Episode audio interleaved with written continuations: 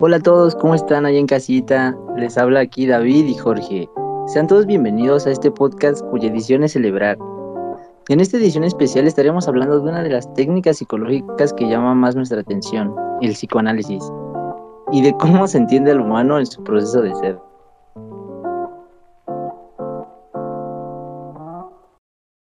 A pesar de que los especialistas entiendan el psicoanálisis como algo diferente a la psicología, su impacto en esta última es innegable. Pero, ¿qué es el psicoanálisis? Sabes, mucha gente ha oído hablar del psicoanálisis, David, pero realmente pocos pueden definir precisamente lo que es. Por ejemplo, ¿tú podrías decirme qué es? Lo único que yo sé del psicoanálisis es que, pues, su fundador, por así decirlo, fue Sigmund Freud y que, pues, bueno, por lo que he escuchado, es como una teoría que se orienta más a la parte sexual de las personas, ¿no? Permíteme ilustrarte a ti y a nuestros queridos oyentes. El psicoanálisis puede ser definido como un método, una técnica de tratamiento psicoterapéutico basada en la exploración del inconsciente a través de la asociación libre. Su historia se remonta a 1896, año en el que el neurólogo austriaco Sigmund Freud la fundaría. A diferencia de otras técnicas basadas en ejercicios, aprendizaje o cognición, el psicoanálisis intenta hacer que el paciente logre una comprensión profunda de las circunstancias que han dado origen a sus afecciones. De hecho, el término psicoanálisis fue usado por primera vez por Freud en un artículo publicado en francés acerca de la psiconeurosis de defensa. Fue el mismo Freud quien descubrió una nueva manera de entender al individuo a través de sus propias ideas. Pero entendamos bien qué es el psicoanálisis y en qué se basa. Al psicoanálisis freudiano le cimientan dos principales tópicas. Tal como está explicado en el diccionario de psicoanálisis, una tópica hace referencia a una teoría o un punto de vista que supone una diferenciación del aparato psíquico en cierto número de sistemas dotados de características o funciones diferentes y dispuestos en un determinado orden entre sí, lo que permite considerarlos metafóricamente como lugares psíquicos, de lo que es posible dar una representación espacial figurada. Ah, ok. Está súper bien, pero ¿podrías decirlo en español, por favor? Tranquilo, mi querido David. No es algo tan complicado como suena.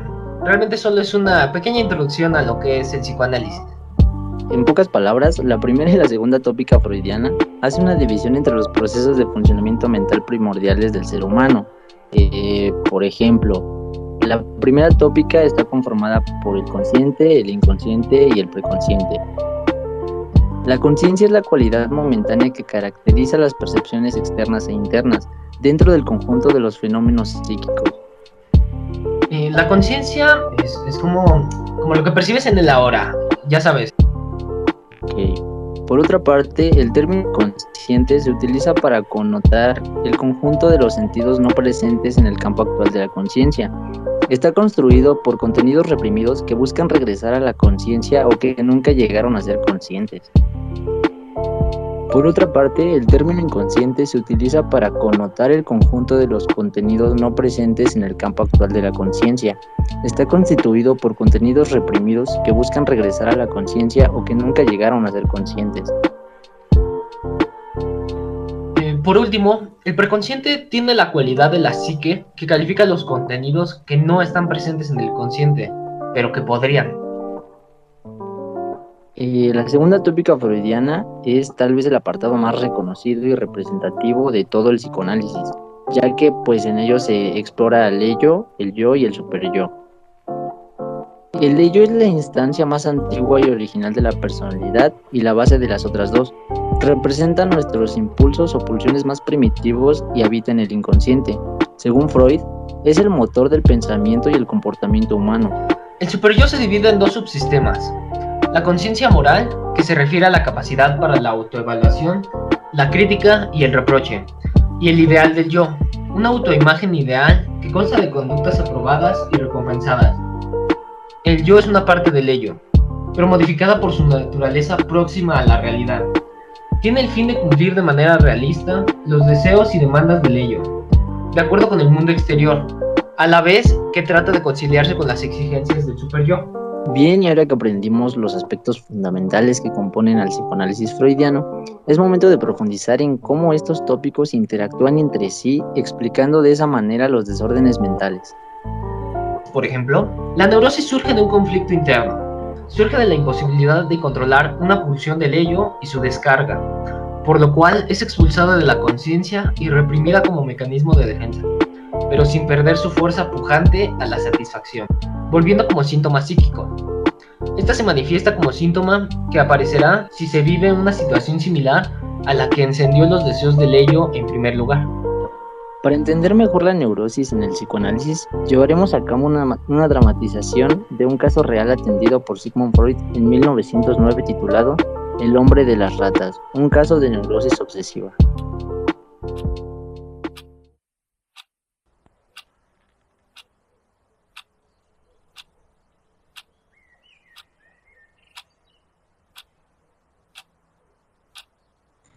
Buenas tardes, señor Carl. Tengo entendido que su edad es de 35 años, tiene una formación universitaria y se presenta en mi consulta por padecer representaciones obsesivas desde su infancia. ¿Esta información es correcta?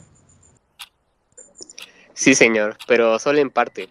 Estoy aquí porque sufro de un miedo incontrolable porque algo terrible les pasase a mi madre y a mi esposa. Siento además un impulso constante de cortarme el cuello con una navaja de afeitar. Estos pensamientos son muy frecuentes y difíciles de ignorar o desvanecer. Han afectado mi rendimiento en todas las áreas de mi vida. No puedo ignorarlos. Ya veo, Carl. Eh, cuénteme, ¿ya ha buscado ayuda profesional con anterioridad? Sí, he intentado varios tratamientos. ¿Y alguno le ha funcionado? Solo uno, una hidroterapia le llamaban. Tenía que acudir a un balneario, pero solo funcionó porque durante mis terapias tuve la oportunidad de desarrollar una vida sexual regular. Eso fue hace tiempo, y en esta ciudad no encuentro la misma oportunidad, solo en muy raras ocasiones. Seguí indagando sobre la vida sexual de mi paciente. Descubrí que la masturbación había desempeñado un escaso papel en su vida y fue solo hasta los 16 o 17 años que se presentó.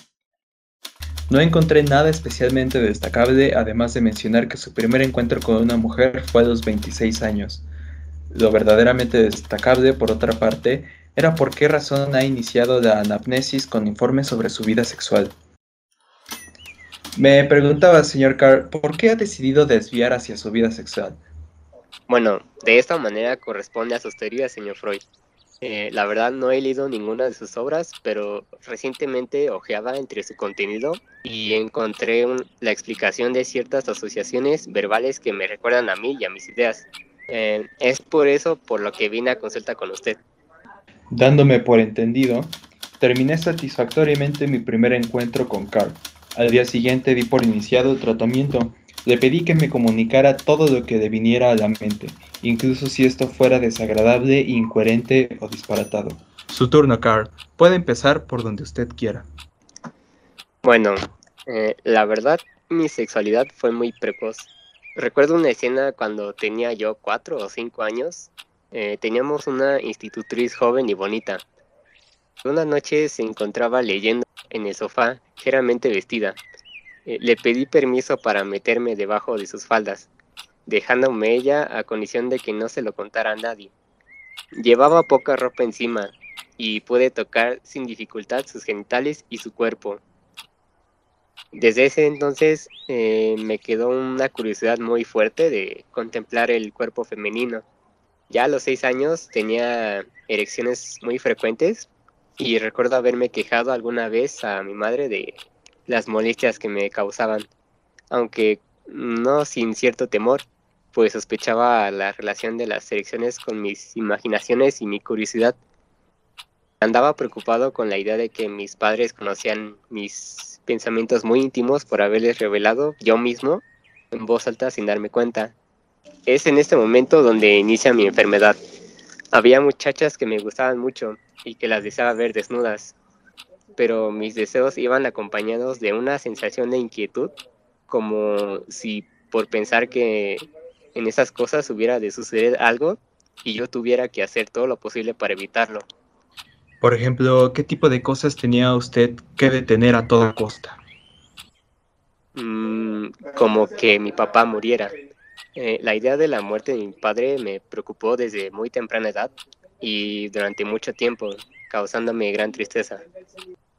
En este punto me entero, para mi sorpresa, de que el padre del sujeto, al que todavía hoy se le refieren los temores obsesivos que le atormentan, ha muerto hace varios años. Aquellos sucesos de sus 6 o 7 años que nuestro paciente nos describe en la primera sesión del tratamiento no constituyen tan solo el comienzo de su enfermedad, sino ya la enfermedad misma. Vemos al niño bajo el dominio de uno de los componentes del instinto sexual, el placer visual, resultado del cual es el deseo emergente de ello siempre de nuevo con gran intensidad, de ver desnudas a las personas femeninas que son de su agrado. Este deseo corresponde a la idea obsesiva. Hallamos pues un instinto erótico y una rebelión contra él mismo, un deseo no obsesivo aún y un temor contrario ya obsesivo, un afecto penoso y un impulso a la adopción de medidas defensivas. Esto se trata del inventario completo de una neurosis.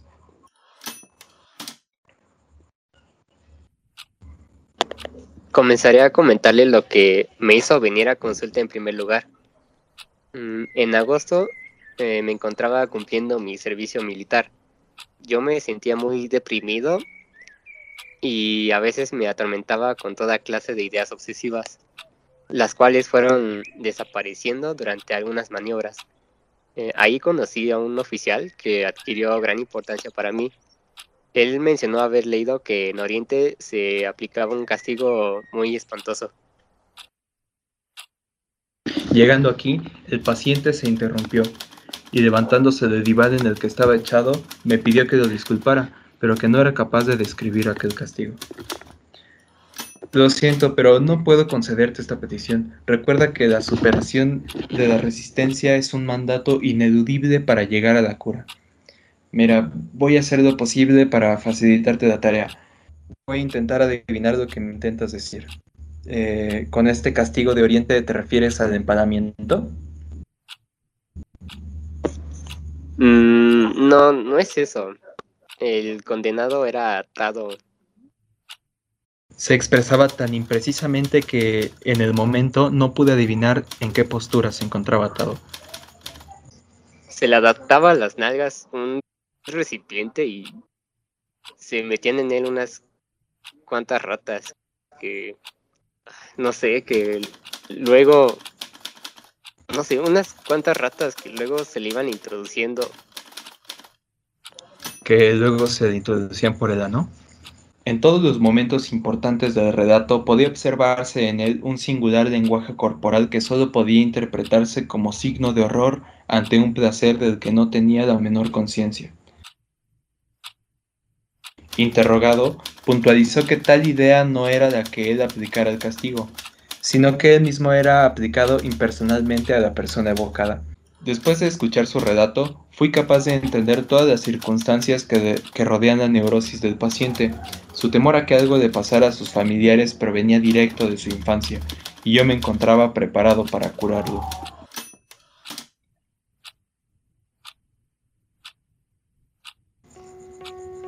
Si quieres conocer el desenlace de esta historia, nos vemos la próxima semana con el siguiente capítulo de nuestro podcast, Psicoanálisis, Neurosis y Freud.